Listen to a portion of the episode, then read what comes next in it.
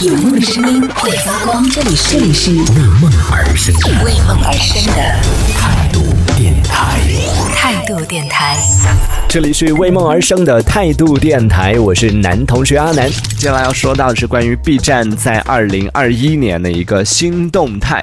其实最近几年呢，纪录片已经越来越受到一些年轻观众的喜欢了。上 B 站看纪录片也是很多年轻人的一个娱乐方式，甚至一些这个中老年朋友，像小皮他也有这样的习惯，就喜欢去 B 站上去了解一些年轻人的文化、流行文化，然后去上面去看纪录片啊什么的。那最近呢，在二零二零中国广州国际纪录节上，哔哩哔哩它就公布了最新的纪录片出品计划。在二零二一年的时候呢，B 站将会上线超过三十部的全新的纪录片，当然有一些它可能是续季的，比如说之前大受好评的，但是还有书籍的第二季。而作为 B 站当中最受欢迎的纪录片品类之一呢，美食类的纪录片也会有两部新作的出现，一部是《奇食记》，奇呢就是奇怪的奇，食呢就食物的食。呃，我猜呀，我猜这个纪录片可能里边讲的就是一些你想象不到的，天呐，这个东西也可以吃，这种很奇怪的一些食物。我猜啊，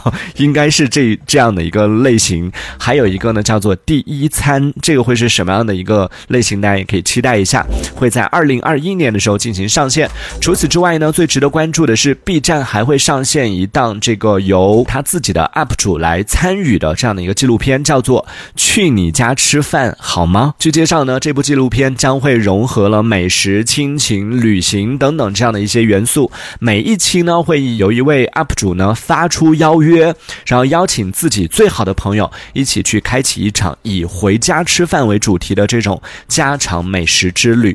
那据哔哩哔哩介绍呢，截至目前为止，B 站已经累计上线了超过三千五百部的优质纪录片作品，类型涵盖呢包括了人文、社会、历史、科技、自然等等这样的十八大的热门题材。在 B 站上边观看的更多的还是一些年轻人，虽然这两年也有一些 这个中老年用户混入到 B 站当中，像小皮他们都开始已经有 B 站的账号了，就觉得他他怎么通过考试的？现在题那么简单啊，以前可不是啊，以前的题真的是难到那个门槛高到可能十八岁以上的人都没办法注册得了那个网站啊。最近几年，其实，在 B 站上边观看纪录片的人也是越来越多了。到今年的十二月份的时候呢，B 站纪录片频道的观看用户数已经是突破了九千万。所以想一想，这也确实是挺庞大的一个人群啊，那么多的人喜欢在这样的一个平台上来观看纪录片，真的很多人，就我身边的一些朋友，他们的这个对纪录片的印象，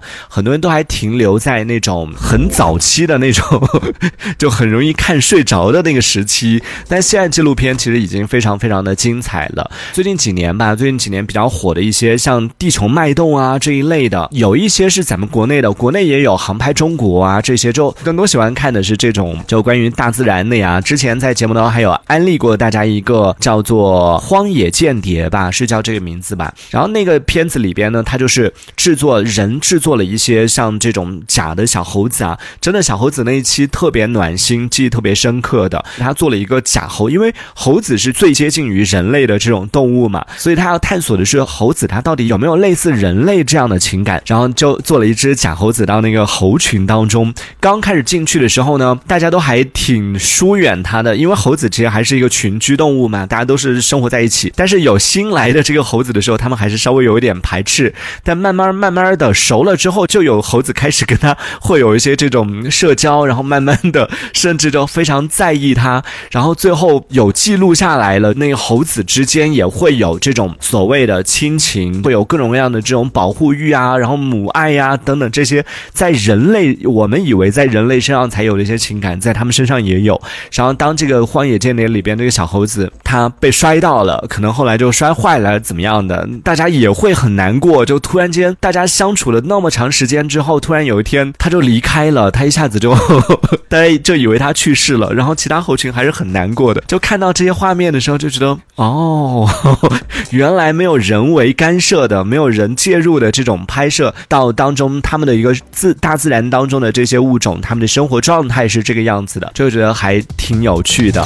这一小节我们暂时先聊到这里。喜欢我们节目的朋友，别忘了订阅、关注，在评论区里给我们留言，还有机会被主播翻牌，在节目当中进行播出。也期待看到你的消息。这里是为梦而生的态度电台，我是男同学阿南，我们下次接着聊。哦，态度电台。